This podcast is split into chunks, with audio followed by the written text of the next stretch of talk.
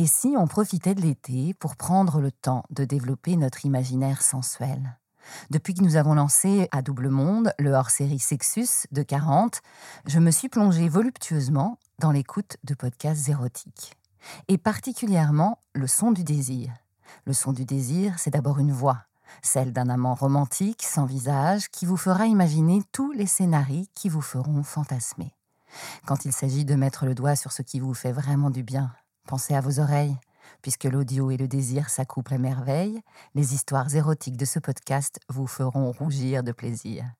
Le son du désir, tous les samedis sur vos plateformes d'écoute préférées.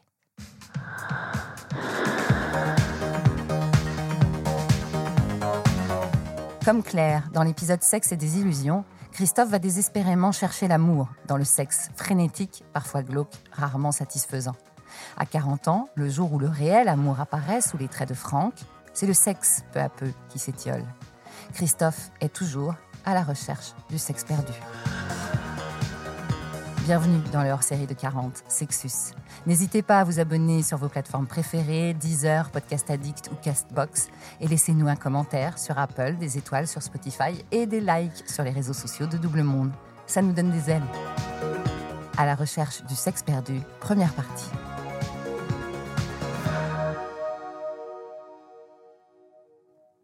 Je m'appelle Christophe, j'ai 48 ans. Après une enfance très difficile, je me suis dit que l'amour euh, passait forcément par le sexe. Et j'ai fait pas mal de bêtises dans ma vie. Un jour, j'ai décidé euh, de m'intéresser à un homme qui n'était pas forcément pour moi. J'ai commencé une histoire d'amour avec lui qui a duré 9 ans. Et tout a basculé le jour de mes 40 ans. À 4 ans, euh, mon père nous a abandonnés, ma mère, ma sœur et moi. De là a commencé une période très difficile, très noire, où une chose dont on parle peu, c'est l'abus d'une mère envers son petit garçon. Donc à 4 ans, là, ça a commencé par des attouchements pendant les changements de couches, par des toilettes insistantes, et ça m'a forgé l'idée que l'amour devait passer par la sexualité.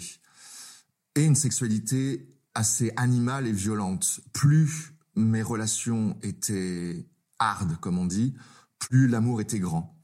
Et j'ai grandi avec cette idée et j'ai su que j'étais homo. Euh, la révélation, c'était vers les, vers les 4 ans, je crois. Je savais déjà que j'aimais les hommes. Moi, ma mère, euh, quand j'étais petit, elle travaillait beaucoup, parce qu'évidemment, elle était seule, donc elle avait besoin de nous nourrir aussi. Et elle me donnait à un voisin très méditerranéen, très très très très poilu. J'ai des souvenirs de bébé où euh, il était dans son lit, il habitait un petit studio, je vois le studio, hein, pourtant j'étais vraiment bébé. Hein. Il était euh, torse nu dans son lit et il me prenait contre lui et j'étais noyé dans ses poils. Ça a réveillé euh, mon amour de, de, l'homme, de la masculinité, le vrai homme. quoi. Et c'est pour ça qu'aujourd'hui, j'aime que les hommes poilus, virils, enfin c'est mon besoin d'enfant d'être rassuré a été rassuré à ces moments-là et ça a réveillé ce besoin et, et c'est dans ces moments-là où je me sens bien, je me sens euh, serein, quoi. Et c'est vraiment associé à ça. Le fameux inné ou acquis par rapport à l'homosexualité. Est-ce qu'on est homosexuel? Je pense qu'on est avec euh, un spectre complètement large. On est capable d'aimer, j'ai envie de dire tout et n'importe qui. Après, c'est ton vécu qui va développer des, euh, affinités, des, besoins. Dans mon cas, moi j'ai eu un complexe d'Oedipe. Hein. Ma mère, j'étais incapable d'aimer une autre femme que ma mère, quoi, si tu veux les années d'après, euh, parce qu'elle est tombée dans l'alcool et tout ça. Donc, euh, ça a été euh, tout le temps une dualité entre l'amour et la détestation, tu vois. Enfin, je l'ai autant aimé que je l'ai autant détesté. Hein.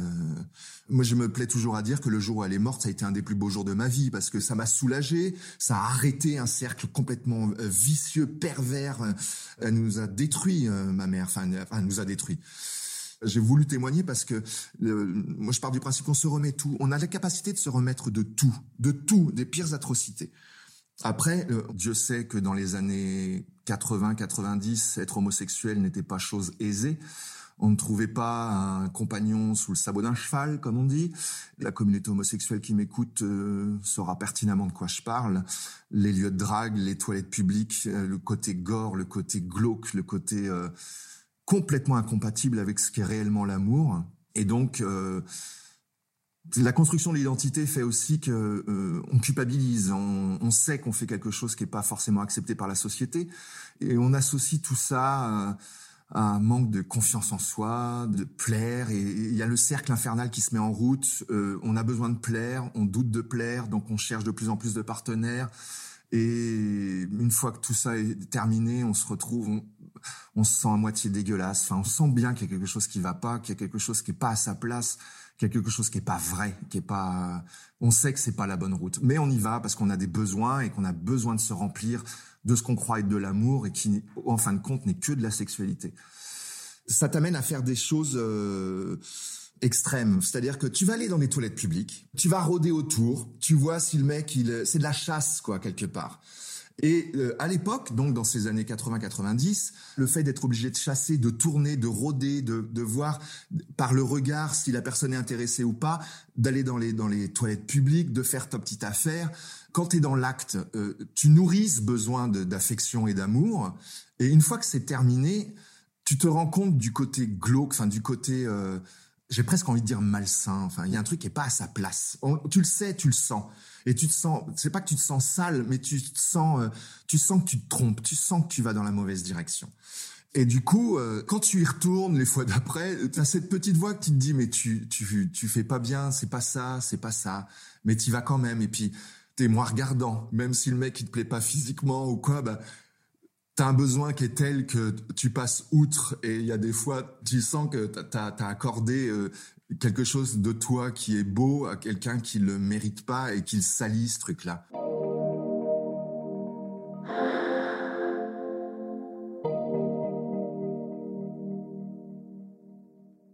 De par ma vie, euh, j'ai toujours beaucoup réfléchi, beaucoup pensé. Maintenant, le terme il est très à la mode, mais euh, je suis hypersensible.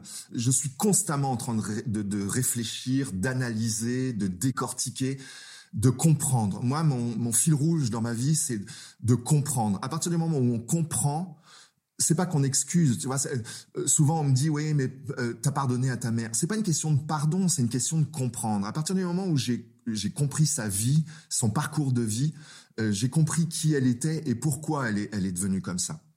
À partir du moment où tu comprends, tu t'apaises toi-même. Et de ce fait-là, euh, moi j'ai toujours réfléchi justement à cette putain de sexualité qui me pourrissait la vie plutôt que de me porter et de m'élever.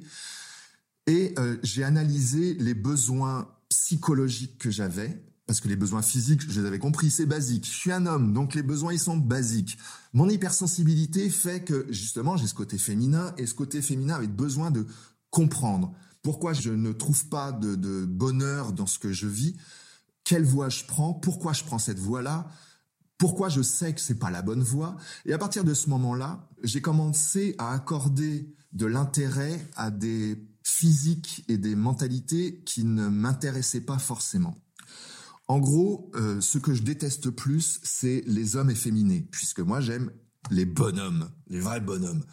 Et du coup, dans mes, mes recherches euh, sur les, applications, enfin c'était pas encore les téléphones portables, c'était les sur l'ordinateur, j'ai donc rencontré euh, Franck. Et Franck, c'est un garçon qui est euh, précieux, enfin qui est, qui est apprêté, enfin qui, a une sensibilité.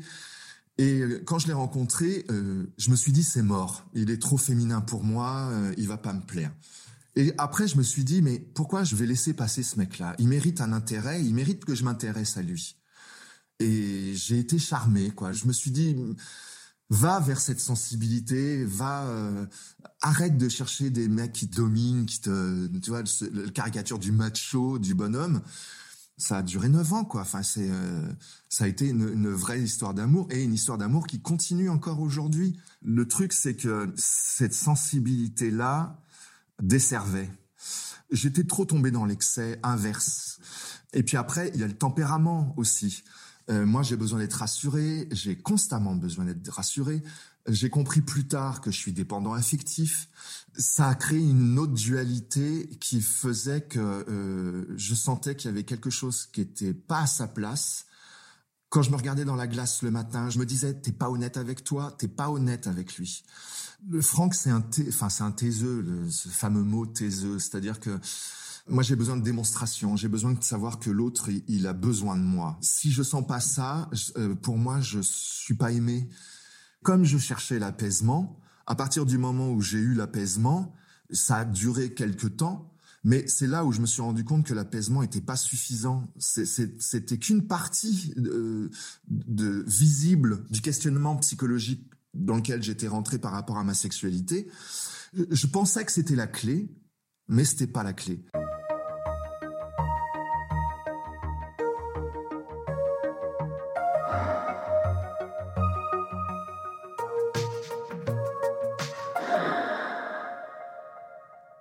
Je me mentais quelque part. C'est pas ce qui me ça ne suffisait pas.